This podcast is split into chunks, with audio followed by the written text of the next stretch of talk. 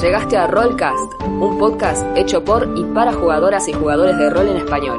Se hablará de clases, razas, trasfondos, ideas, novedades, juegos y jugadores por igual. Si recién empezás o hace años estás en esto, te damos la bienvenida. Y en las palabras de Descartes Kane, Stay a while and listen.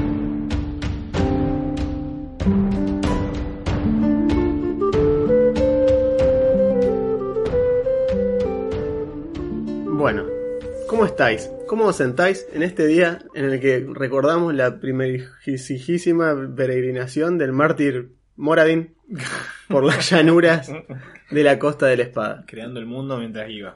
¿Cómo están? Yo soy Juan, Yo soy Augusto, ¿cómo va? bienvenidos a Rollcast. Y este episodio eh, va a ser un episodio religioso, o con tintes religiosos. Va, más que religiosos, de la eh, cosmología o, o el nacimiento de las una de las deidades. Preguntamos qué era lo que querían escuchar y nos respondieron lore y particularmente el, el pedido de Esteban fue específicamente Deidades. que sea como el episodio de los Aguayín pero con dioses. Ok. Así que bueno. Eh, los dioses que yo sepa no te pegan cuando te no te pegan más cuando te falta HP. Así que por eso desde ese lado está todo bien. No son como los ajuelines, pero bueno. Claro. Eh, no, bueno, pero vamos a hablar, decidimos hablar uno de, de uno de los dioses grandes y principales, eh, que, de los que se trasladan entre todas las ediciones. Claro. Y Moradin es uno de los pocos que eh, se traslada. Yo diría que Moradin, Bahamut, Corelon. Que está siempre. Corelón está siempre. eh, después el otro, el malo, hay uno malo grandote. Ah, no me va a salir el nombre. Bueno, eh, No es Bane. ¿no? Baphomet, o sea, los, los, Los demonios son muy regulares. Asmodeus Sí. suele ser regular. Los demonios, o sea, lo, lo- Tiamat. Los jefes, digamos, los, los líderes de los, los- las capas del abismo. Sí. Y la gente de Avernus suelen ser más Sí, o menos los mismos. Dispater, por ejemplo, está siempre. Lo, lo cual tiene sentido, porque eso como que no cambia. Y. Nobu inclusive está siempre. Y Sí, Nobu, es verdad el, patrón de los de los de los Nyols, que ahora nos enteramos que de golpe es San Nyol, Claro, exacto. Eh, él siempre está, es verdad. está siempre. Baphomet es otro que suele estar. Como Jesucito. Nada más que esta es una hiena gigante de 40 metros que, Claro. bueno, te despelleja porque se divierte. Pero en el caso de Moradin, que es el que vamos a hablar hoy, es la deidad principal de los enanos Así es. y la forja. Moradin es, de hecho, a los enanos lo que Odín es a la mitología nórdica. Claro. De por sí que los enanos ya tienen, digamos, desde su concepción como raza aparte de su carga, digamos, cultural, bastante que ver con los mitos nórdicos. Sí, Eh, Moradin es muy, muy odinesco. es muy odinesco. De hecho, uno de sus apodos es The Old Father. Claro. Que- Así que es como el padrazo. Imagínate si fuese nórdico, eh, si fuese acá en Argentina. ¿Cómo le dirían el The Old Father? El papaito, le pones así. El padrazo, el papón. Ya. Eh, ok, derrapó. sí. Pero sí. Pero imagínate, eh, posta, que es una. ¿Cómo, cómo traducís The Old Father? El padre, porque es padre todopoderoso, no me Claro, gusta. es extraño, es como el megapadre. ¿no? megapadre, claro. Una cosa extraña. Se unen entre cinco padres y forman mega padre. Eh, pero bueno, la cuestión es que es una deidad de Forgotten Realms, particularmente. Eh, y para eso yo preparé un pequeño texto introductorio a lo que es la creación de Forgotten Realms y el por qué aparecen estas deidades eventualmente. Spoiler, no aclara por qué aparecen estas deidades, Claro. pero al menos vamos a tener una mínima concepción de lo que es la, la cosmología inicial de Forgotten. Es muy interesante porque Forgotten Realms no fue el primer escenario de campaña así que tomó forma. Claro. De hecho, el mundo de Greyhawk es el anterior, que si que cree- es el- claro, claro. que si creemos las leyendas es el escenario de campaña original de Gary Que Gary Gygax Gygax. le dirigía a sus, Claro, a sus exacto. hermanos y a sus amigos. y que personajes así súper emblemáticos estilo Elminster gracias a eso, y, y esa gente eran personajes de ellos, lo cual está bueno. De hecho, uno de los demonios más poderosos de todo D&D nace porque el hermano y un amigo se pusieron a romper las bolas con una estatua que no tenía nada y jodieron, jodieron, jodieron hasta que dijo, bueno, ¿sabe qué? La estatua se rompe y sale de adentro un bicho que es toda la oscuridad y, y así lo crearon básicamente sobre la marcha. Bien. Por romper las bolas.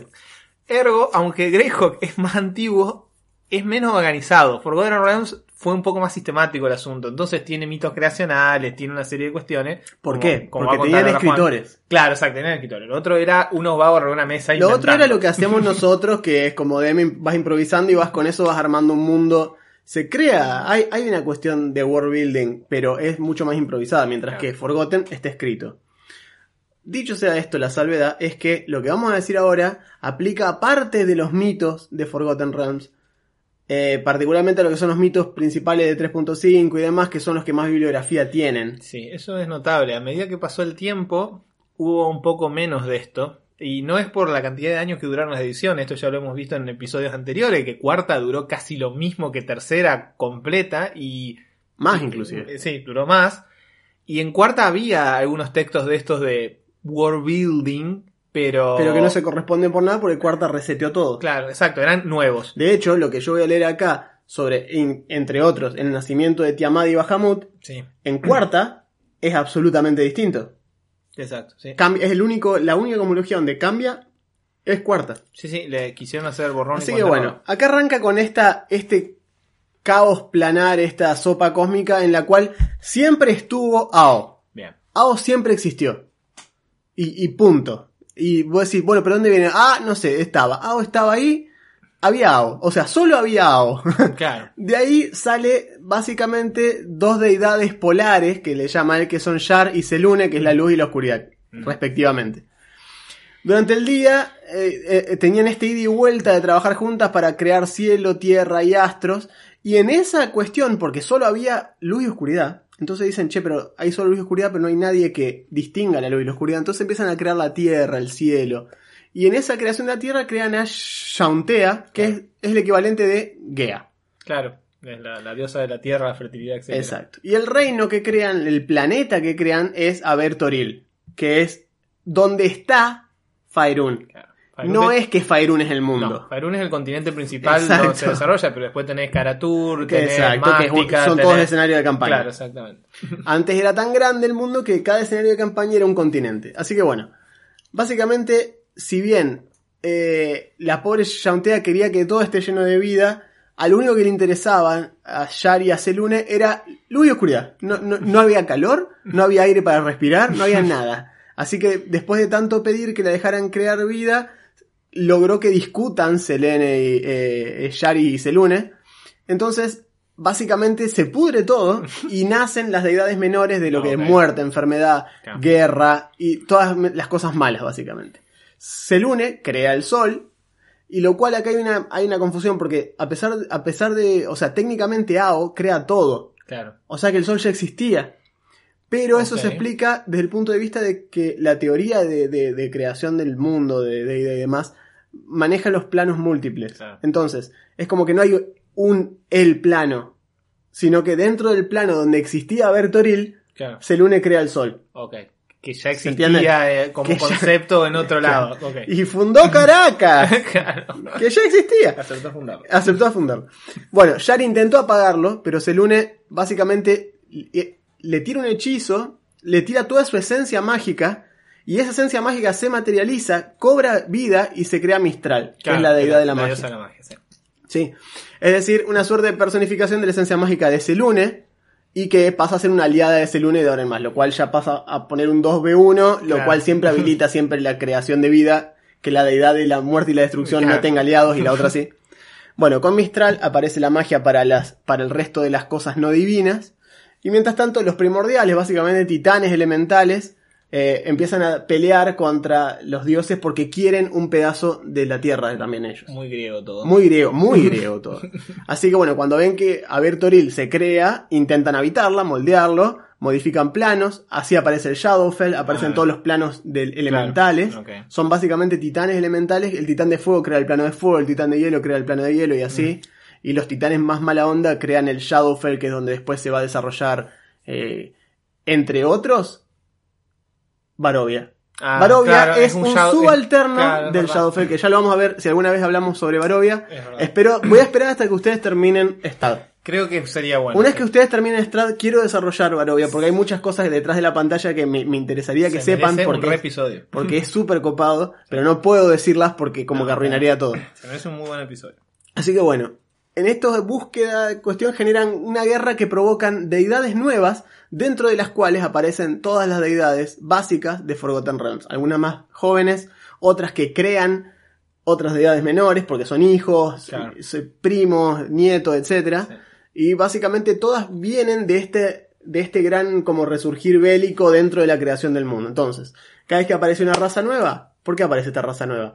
Y porque, por ejemplo, en el caso de los elfos, los elfos nacen porque cuando Grumsh pelea contra Corelón, que es la deidad creadora de los orcos, pelea contra Corelón y lo corta, de la sangre de Corelón nacen los primeros elfos. Y cada vez que un elfo nace, se reproduce, es básicamente existe algo del código genético original de Corelón Loretian. Por eso son literalmente, los elfos son hijos de Corelón Loretian. Mm. En el caso de Moradin no es tan así, pero Moradin, que es, el- es la deidad creadora de los enanos, sí se los considera el forjador de almas. Claro.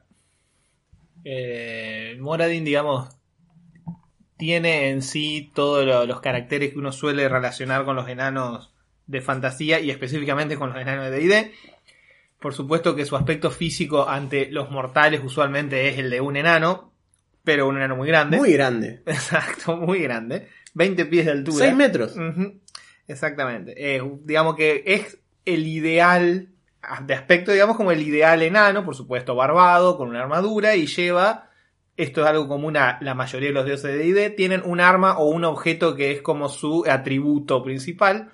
En el caso de Moradin, por supuesto, es un martillo de guerra. Martillo. El arma racial de los enanos, que se llama el Soul Hammer, el martillo de las almas, con el que forja las almas, como vos recién decías. De hecho, los la cosmolo digamos, esta especie de mitología de los enanos eh, tiene un componente de reencarnación interesante en el cual cuando muere un, él los forja, los crea a los enanos de la profundidad de la tierra, los crea de las gemas y del Sí. de los Gema y los, minerales. y los metales preciosos. sí. Exacto, y los hace, digamos, a su imagen y semejanza, pero los crea de esos materiales nobles, les insufla la vida y les da, digamos, los, los guía en su andar.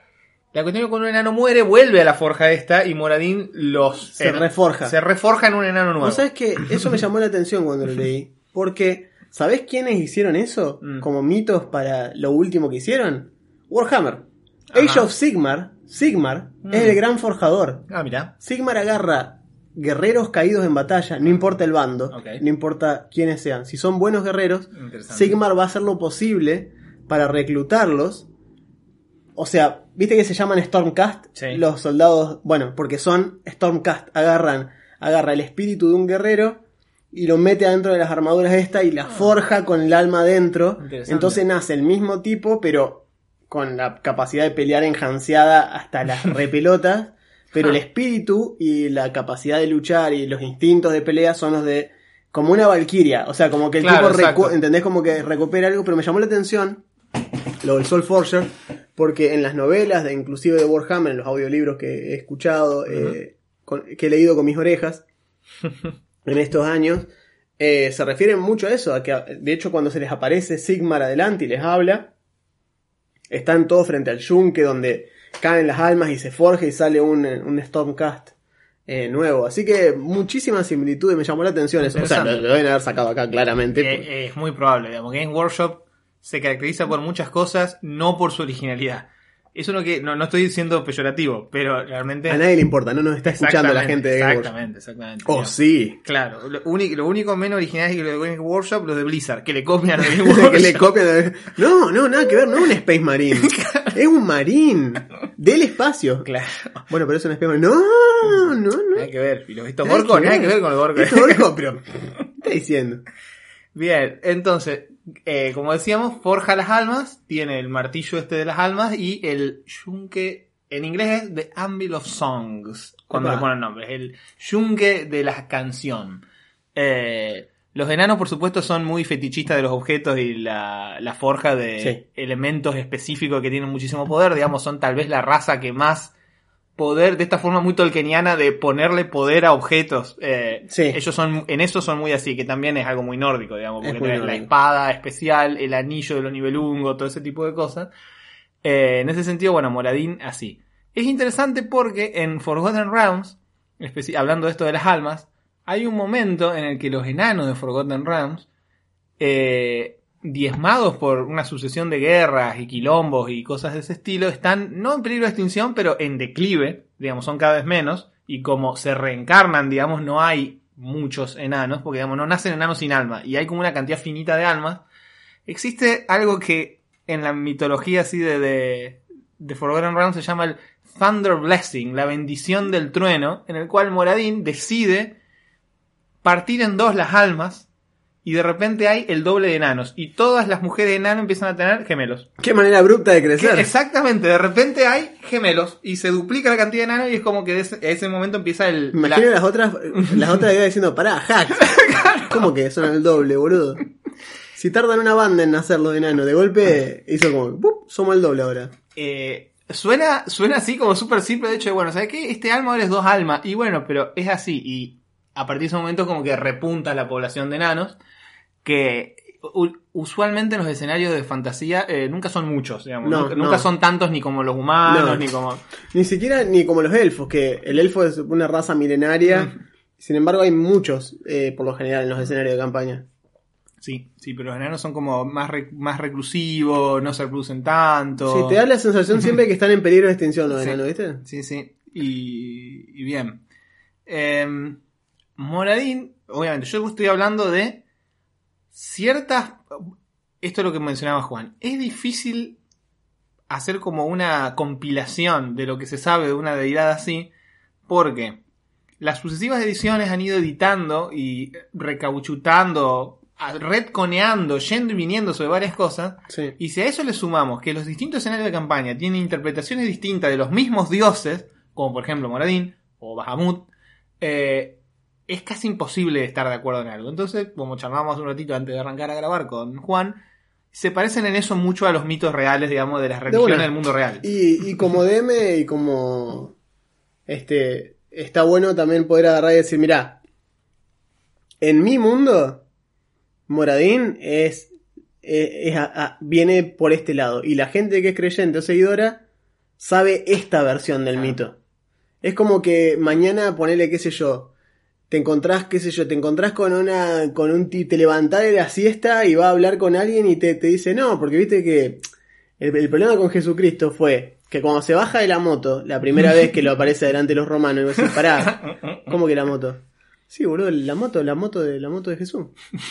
No, pero Jesús no tiene una moto, boludo, si era de la época de, antes de Cristo, ¿cómo que una moto? No, no, no. Mira, la versión que la, a ver, la versión que a mí me enseñaron desde que yo nací es que Jesús se baja de la moto, le dice a Poncio Pilato, escuchame una cosa, Poncio Pilato, vos, vos me mandaste en cana. No, boludo, nada que ver. Y se pudre todo, y así nacen los primeros cristianos. Y vos decís, ah, pero me está volaseando. No. Y, y- y con esto, quiero decir que esto va a suceder de edición a edición, de mesa a mesa, Sí. y es factible. Por ejemplo, Augusto, él sacó mucho de un suplemento de, eh, de Greyhawk. Yo saqué del manual de Fe y Panteones de 3.5. ujú, Muy bien. O sea que son dos recursos distintos y está escrito por gente distinta eh, y va a haber algunas cuestiones que se, que se mantienen. Por ejemplo, el arma favorita de Moradin es el Soul Eh, Hammer. el eso es como Eso está todo bien. central al mito. Pero después cambian algunas cuestiones, qué sé yo. Acá pasan a ser... El- Este, acá te habla sobre, sobre los clérigos y la iglesia de Moradín y ya le pone Ah. nombre y le pone específicamente a los clérigos cómo se le llama a los clérigos, que acá sí se llaman los clérigos, se le llaman son linor, son que significa aquellos que trabajan la piedra, Así es.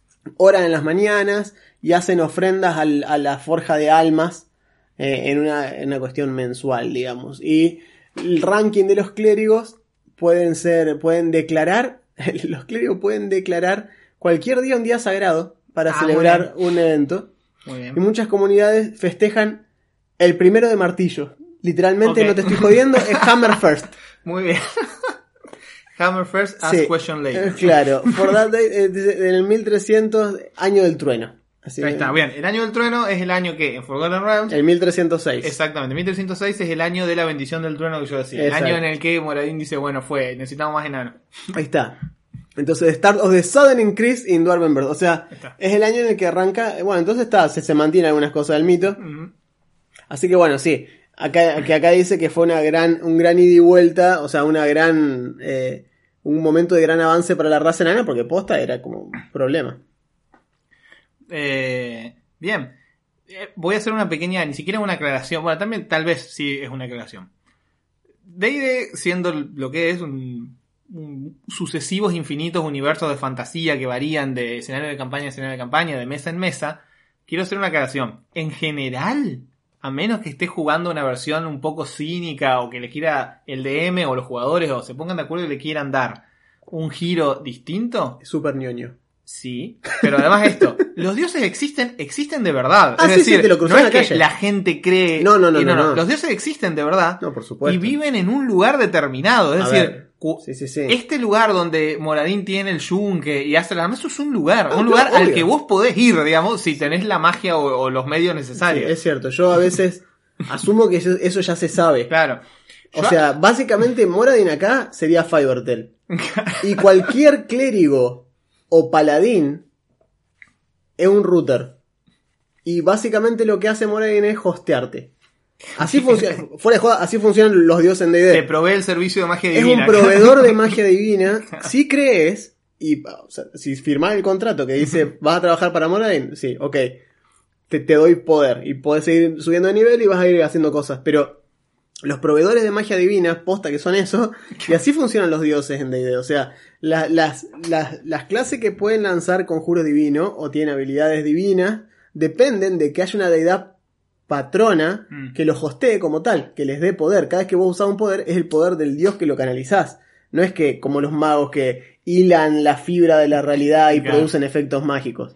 Acá, sin tu dios no sos nada literalmente. Si tu dios te desenchufa el servicio, no tenés más magia, no tenés más nada. Si, si te matan a tu dios, Estaba, estaba esperando que, que dijeras algo así. perdés los poderes. de hecho, la historia de estos escenarios de campaña, por ejemplo, eh, el propio Forgotten Realms, está lleno de estos momentos en que los, los dioses y sus seguidores combaten. Claro. Y en el momento que un dios mata a otro, los seguidores de ese dios que murió se quedan sin Se quedan en bola. Sí. Y a veces pasa, o sea, eso puede ser la excusa para que intenten revivirlo Claro. o cosas de ese estilo. Como pero Tiamat. Claro, pero mientras tanto, los clérigos de repente pasan a ser un Juancho con armadura que Sí, ya sí, no tiene ningún poder en absoluto. No, no, bienvenido a ser un guerrero sin dotes. ¿Qué tal está? ¿Está bueno? Claro. Qué garrón, ¿eh? Nada, nada, nada. Por eso hago esa salvedad porque, digamos, todo. Sí, es acá no, digamos, el misticismo pasa por otro lado. Claro, tal cual. No, no, no tiene Acá que los por eso decimos, lo que eso demora en un enano de 6 metros, es porque las veces que se lo ha visto, es un enano de 6 metros, no es que, ah, jaja, me acuerdo del Temple of Elemental Evil, el juego, Sí. con mi hermano, una vez estábamos jugando y en un momento te aparece Saint Kubert a hablar, cuando Mm. te- terminás de limpiar el templo, Bien. aparece Saint Kubert Bien. y mide 10 metros Saint. Kubert y es todo... eh, celeste, viste, medio transparentón, así Claro. tipo fantasma, y te bla, bla, bla, te habla, qué sé yo. Y no sé qué pasó. Se bugueó. Cuando cerramos el diálogo, quedó ahí Kuber. Acá, en vez de irse, digamos. Se quedó ahí. Y yo le digo, vamos a pegarle. Porque, Literalmente, vamos a pegarle a este vamos a dios. pegarle, qué sé yo, ¿qué puede pasar? ¿Qué es lo que puede pasar?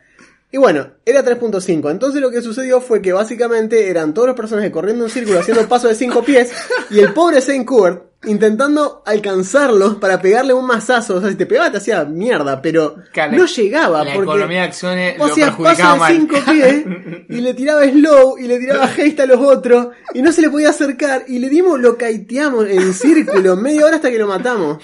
Y cuando le fuimos a lootear, porque encima esa era la parte graciosa, Claro. quedó el cadáver del Saint Kubert en el piso y vos lo, lo cliqueabas y tenía masa de Saint Kubert. Bien, bien era- por los desarrolladores bien por por los desarrolladores, ítem, ¿eh? Tal cual. Pero cuando abrimos la masa, creo que era una masa más uno, espectral. Era Claro. una boludez atómica. O decir, no, me recagó. Para esto piso Esto no era Saint Kubert. Esto me, me- me mandó el holograma. El holograma de Saint Kubert me costó tres horas, digamos.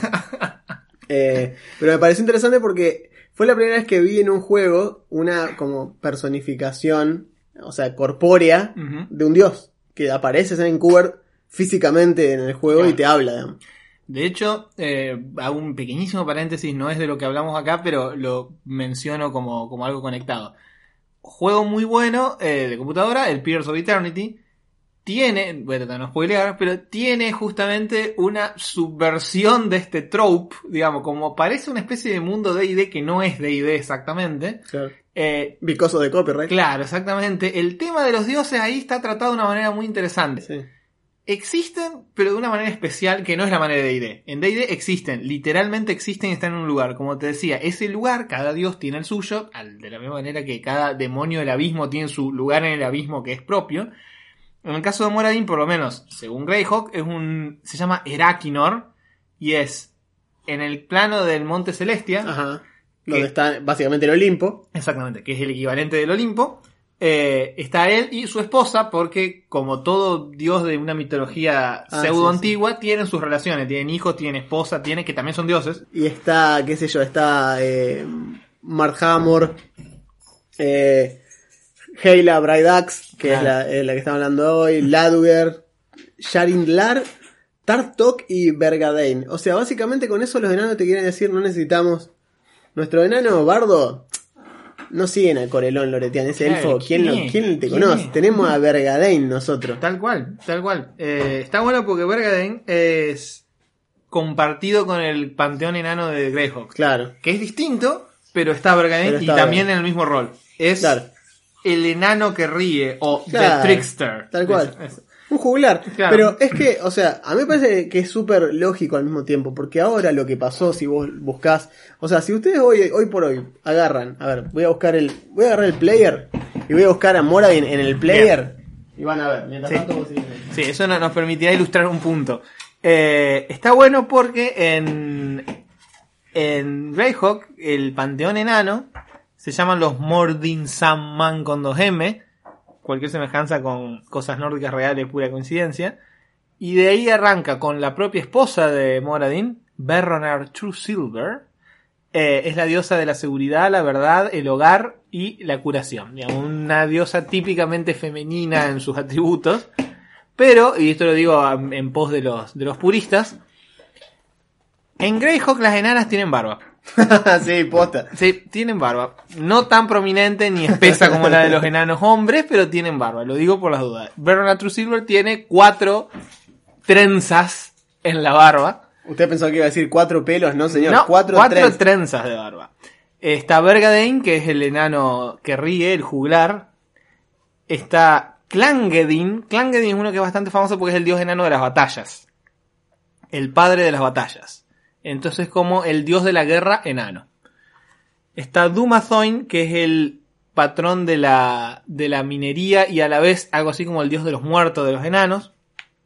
Como dato curioso puedo decir que nunca habla. Es como un dios silencioso, es Silent Bob, pero enano. Está Dugmaren. Dugmaren es el hijo de Moradin y Berronar.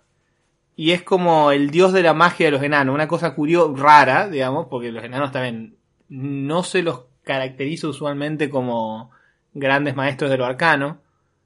Pero nada les impide hacerlo, digamos. Eh, no tienen una penalización, digamos, para, para ejercer la magia. Y está Muaman. Muaman es el dios enano de los expatriados y los vagabundos. También del rayo. Digamos, es como una especie de Nippur de Lagash de los enanos. Y por último está Abathor, que Abathor es como el único dios malo del panteón enano oficial y que simboliza todos los elementos tradicionalmente negativos de que suelen ser relacionados con los enanos, por ejemplo, la avaricia, eh, la codicia y el ansia de objetos materiales y poder por encima de cualquier otra cosa. Digamos, eso que ya viene de la propia leyenda eh, nórdica de los nivelungos, digamos, eh, Fafnir, el enano que se convertía en dragón, eh, era codicioso. ¿Cómo suelen ser representados los enanos en, en la mitología y en los mundos de fantasía? Como enanos codiciosos, digamos, el oro, Sí. en fin. Eh, y ese es el panteón enano de, de Greyhawk, lo digo así rapidito. Eh, son siete, por supuesto, porque si son enanos tienen que ser siete, solo falta Blancanieves.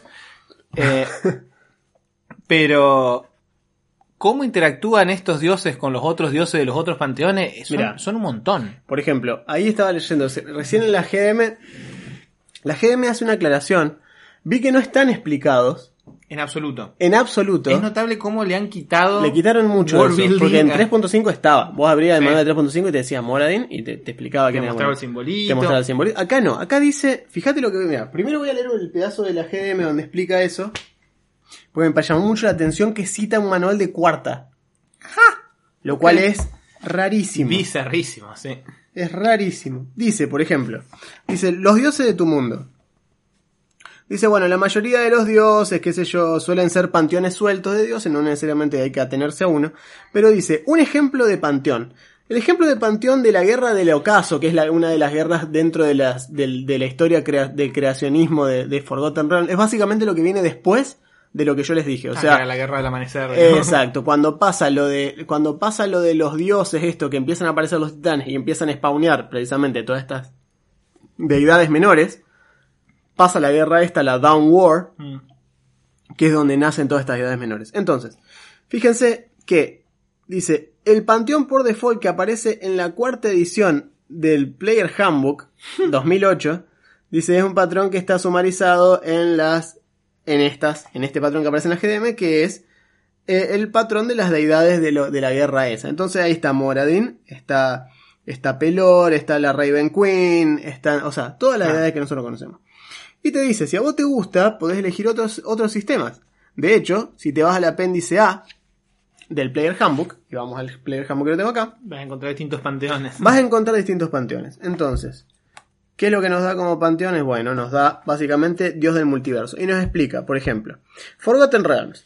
Forgotten Realms tiene docena de dioses, bla, bla, bla, al menos 30, de, 30 deidades conocidas a, lo largo y ancho de los reinos, y muchas más adoradas localmente por tribus individuales, pequeños cultos o templos religiosos grandes. Greyhawk. Greyhawk vienen al menos de cuatro panteones diferentes representando las, las de las de los grupos étnicos. Ahí tenés. Que eso es lo que es importante, porque el hecho de que Moradin tenga su propia familia de otros dioses enanos y los elfos tengan, por Los- ejemplo, Los Eldarum, que son. Exacto. Claro. Corelón tiene a sus dos hijas y se casa con la que después termina siendo Lot, que tienen dos hijos y el hijo lo traiciona y la hija se alía con él y después se casa con la Trifuerza, porque posta que se casa con la Trifuerza, Corelón. Y todas esas cuestiones eh, era porque Greyhawk hacía énfasis en los panteones locales, o sea, Claro. los gnomos tenían su panteón, los enanos tenían su panteón, los elfos tenían el suyo, mientras que ahora se busca una, un panteón más generalizado y chao.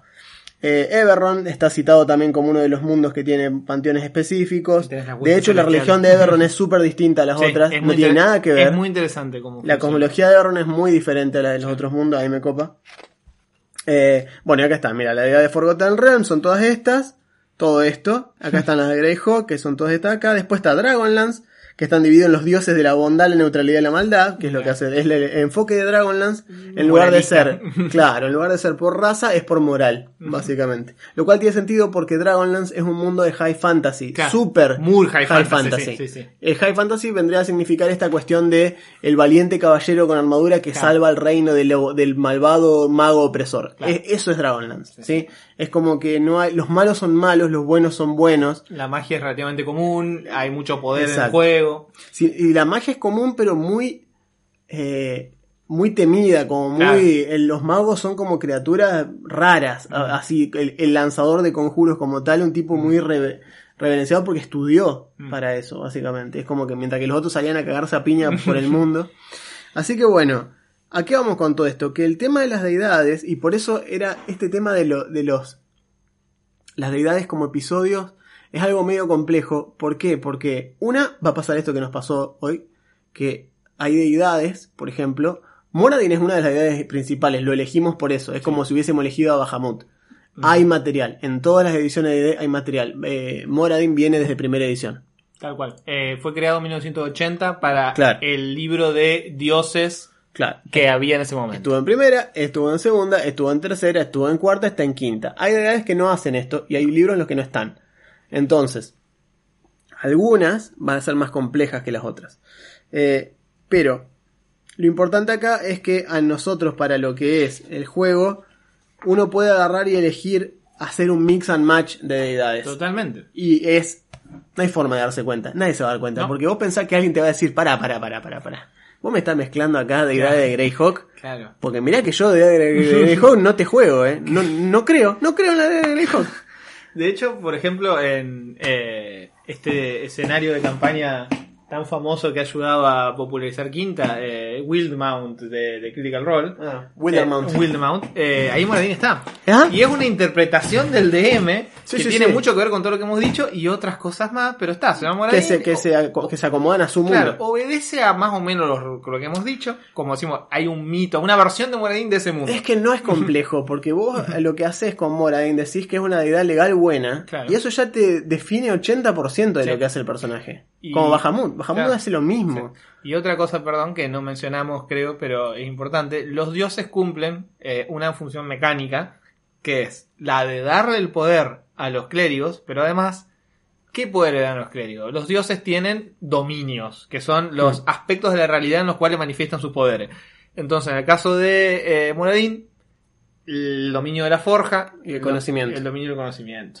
En quinta. Puede ser la guerra, claro. En quinta. Depende de la versión, es distinto. Pero eso significa qué Exacto. tipo de clérigo es el que lo sigue y qué poderes tiene. En quinta es forja y, y na- y sabiduría, lo- los dominios que tiene. Y esa, y esa es la razón por la cual DM necesitas un panteón en tu mundo, aunque sea Sí. un panteón que lo hayas copiado y pegado de otro lado. del player, claro. No importa eso, lo que necesitas es que haya al menos, es más, el de- la GDM te lo dice literalmente, necesitas mínimo 8, porque son los 8 dominios que un clérigo puede seguir Exacto. básicos. Eh, Porque si no es caos. O Claro. sea, si, si, si tu deidad, si cada clérigo que te haces va a inventar un dios, cagaste. O sea, va a ser, va a tener un desmadre. Aparte, ¿qué te va a pasar? Te va a pasar que vos decís mínimo necesitas 8. Y es cierto. Pero, ¿qué es lo que va a pasar con eso? Las deidades te van a quedar cruzadas a los dominios. Es decir, Claro. los clérigos de muerte sí o sí son malos. Claro, Cuando en realidad el dominio muerte no tiene por qué No, ser malo. no, los nada. clérigos de la tumba, que es una de las clases de. Sí. No sé si es de Sanatar o de. que es Sí. el, el dominio del- Sí, de, es de de- Sanatar, de la tumba, que, es genial. Sí, es muy bueno. Eh, no son malos. No. Son dominios de la muerte. O sea, el tipo está al tanto del ciclo de la vida. Mm. Y es un clérigo de la tumba que se le, se le llama así, pero no Totalmente. tiene. De hecho, Suena ominoso, pero es un clérigo común y corriente. De hecho, una de mis deidades favoritas de Forgotten Realms es Wee Jazz, la dama de la calavera roja, que Ah. es neutral. Es una diosa de la Es muerte. la- la muerte suele pero ser es neutral. neutral. Claro, no tiene que ser maligna. Y los, No. y los clérigos que lo siguen pueden ser de la muerte o de la tumba. Y Claro. no tiene que ser malo. Es que tal cual. Entonces acá sí, en el caso de, de, de Moradin es, eh, es legal bueno, sí, así que en ese sentido está todo. Y lo que decíamos particularmente de, como ya que mencionamos a los clérigos, eh, no mencionamos a los martillos. Ah, es verdad. Los martillos de Moradin son la orden de Moradin. Básicamente, a ver, por lo general este tipo de, de- de organizaciones así surgen gracias a novelas, Mm. la mayoría de las veces. Acuérdense que D&D tiene un trasfondo muy fuerte de estar apoyado por escritores, eh, escritoras, que se han dedicado a darle el lore, o sea, mucho del lore que tiene D&D se creó durante las novelas. Es decir, porque todas las novelas que tienen el sello de, por ejemplo, de TSR, o de, este- Claro. esta acá es de la primera edición, esta, esta segunda edición ya tiene el logo de Wizards, Sí. y- pero el primero tiene el logo de TCR, el primero Claro. que tengo allá. Claro. Entonces, cuando TSR escribía estos libros de Dragonlance y demás, pasaban a ser canon. Estaban aceptados oficialmente como canon. O sea que lo que decían ahí, vale. Pasó. Vale, claro, porque a- al principio esos libritos, como pasa con el Señor de los Anillos, vos abrís en el mapa. Y está el mapa de Dragonlance o el mapa de Fire 1, el mapa de Everron, de lo que sea. Entonces, ¿para qué te dan ese mapa? Para que cuando el personaje dice y agarró por la costa de la espada derecho Claro. eh, hasta, hasta Ah. la orilla del bosque de la, de la madera de troll, vos decís, ah, y agarrar el mapa y decir, Claro. ah, acá están. Claro. Que es importante. Uno al principio no se da cuenta No. cuando es más chico, pero es re importante Es ese importante. mapa.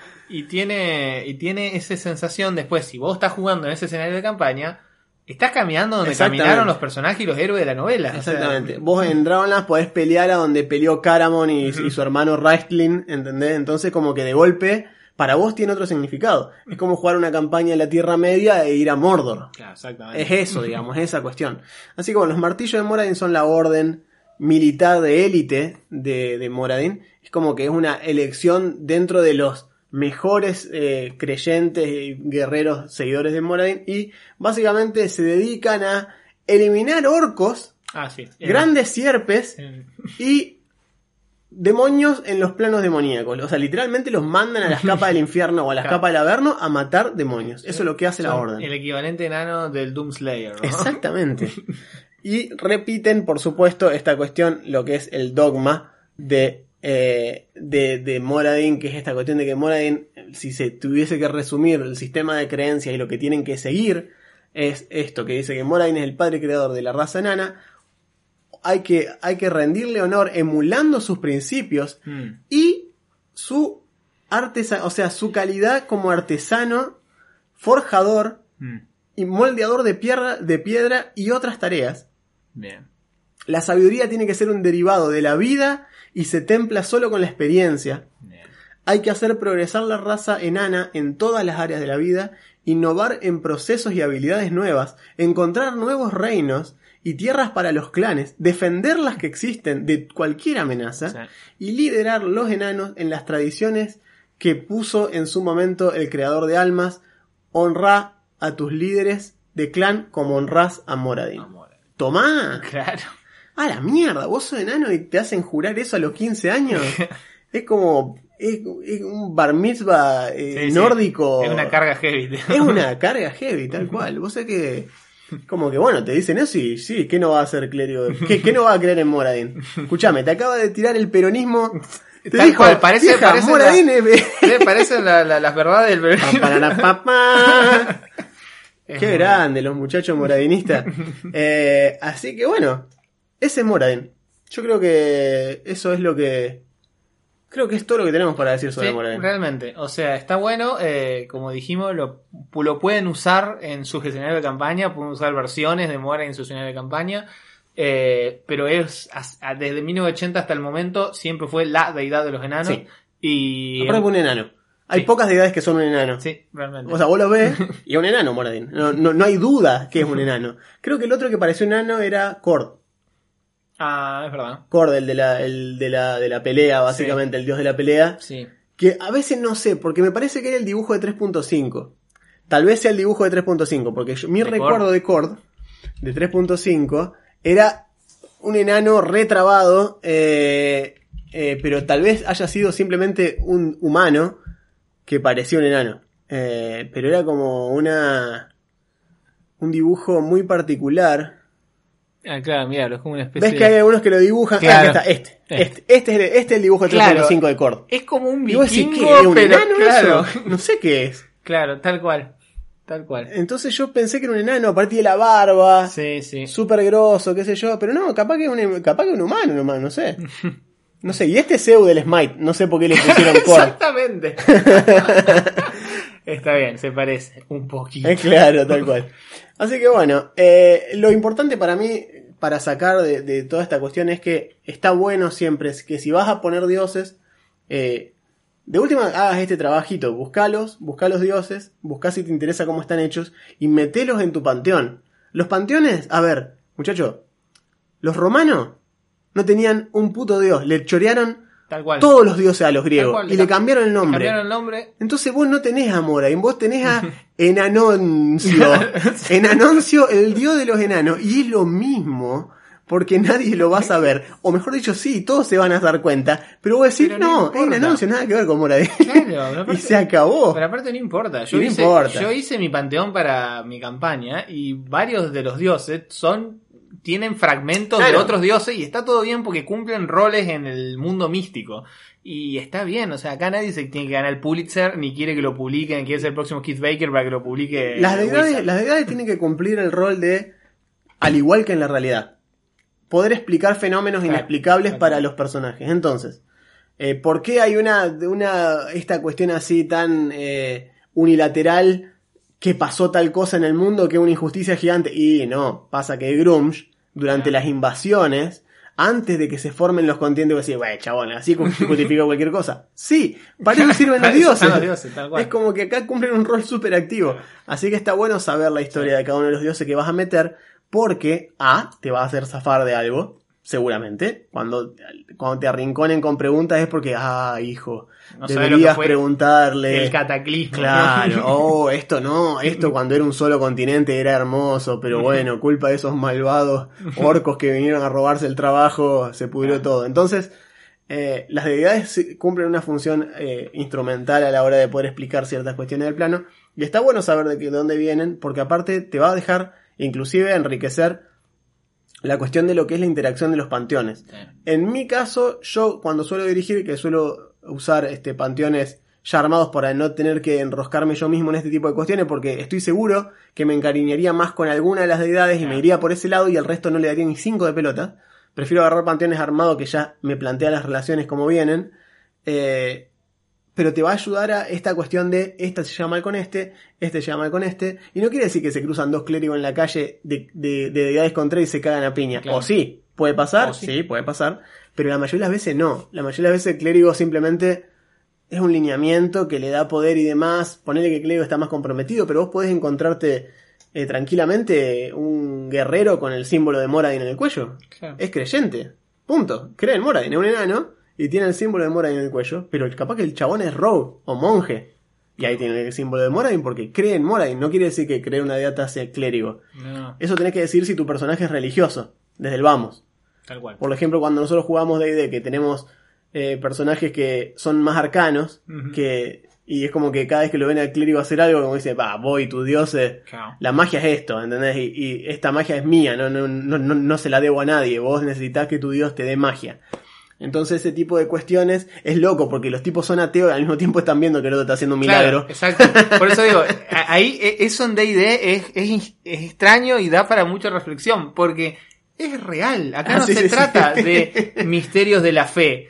O sea, los misterios de fe existen, pero lo que nadie puede dudar es que ese poder te lo está dando alguien que también existe. O sea, no, y Exactamente. Acá no pasa por una cuestión de ser ateo, sino más bien de qué respeto tiene tu Claro. personaje por los dioses. Tal cual. Que, que existen, existen, ¿eh? Eso está clarísimo. Ahora, ¿tu personaje piensa realmente que estos dioses cumplen una función instrumental para, para con sus vidas? ¿O simplemente, bah, están ahí, no hacen nada? Acá los que ponemos el lomo todos los días para sacar este país adelante somos nosotros. Sí, está muy bueno porque, por ejemplo, en la campaña que yo dirijo, que Juan juega y varios amigos que en este momento nos deben estar escuchando también juegan, sin que yo lo quisiera, se, a veces se generan estos debates teológicos porque hay un personaje muy religioso en la party que es el, el clérigo guerrero. A pesar que yo también soy paladín, pero no Claro, creo tanto. Pero claro, pero el personaje de Juan tiene otra, otra visión del asunto. Y se generan estos debates de estilo, bueno, no, lo que pasa es que los dioses, entiéndanlo, están pasando por un mal momento. Es decir, no, lo ve, lo, lo veo que el mundo, el mundo de la está, todo para, anterior. está todo para atrás, ¿no te? Literalmente que el planteo de, de, de los del, de La herencia. es no, pero mirá cómo nos dejaron el plano. ¿Por qué querés que hagamos con este plano? Pobre, pobre Lona. ¿Qué querés que haga, Lona? Mirá cómo se lo dejaron. Y yo le digo, no, loco, son unos inútiles, ¿no? Que bajen a laburar, no, pero son como nosotros. Si son como nosotros, no, co- no que cobren como nosotros. Que vengan a que los fajen como nosotros. Y ahí sí yo te digo, son- bueno, en fin, este tipo de, Sí, de discusiones así se dan porque uno tiene que intentar alimentar esa cuestión de que los personajes realmente se vean comprometidos eh, a, a, digamos, a tener esta, a tener este, este tipo de, de, de sapiencia sobre su deidad que les permite discutir, porque uno, si no sabe nada de lo que está hablando, no discutir, o sí, discutir para boludear, pero me refiero, cuando vos discutís con argumento de golpe, eh, se vuelve mucho más interesante el intercambio. Así es. Así que bueno, al final casi la, la pifiamos por 10 minutos. Dijimos que era imposible llenar una hora de Moradin, lo cual era cierto. Habremos hablado 20 Exacto. minutos de Moradin. Está bien. Pero está bien, es más que suficiente, no hay tanto material. Así que bueno, eh, sugerencias, cuestiones que tengan ganas de hacer otras veces o para otros episodios o si seguimos con las series que estamos haciendo. Son bienvenidas. Eh, sí, déjenlas en los comentarios si nos están escuchando en YouTube, estamos en Spotify, si nos están escuchando en Spotify, estamos en YouTube. Eh, y en Google Podcast nos pueden escuchar por ahí, nos pueden buscar como Rollcast separado y eventualmente vamos a aparecer. Eh, así que gracias por escuchar desde este momento. Eso es. Yo soy Juan Yo soy Augusto, muchas gracias. y esto fue Rollcast.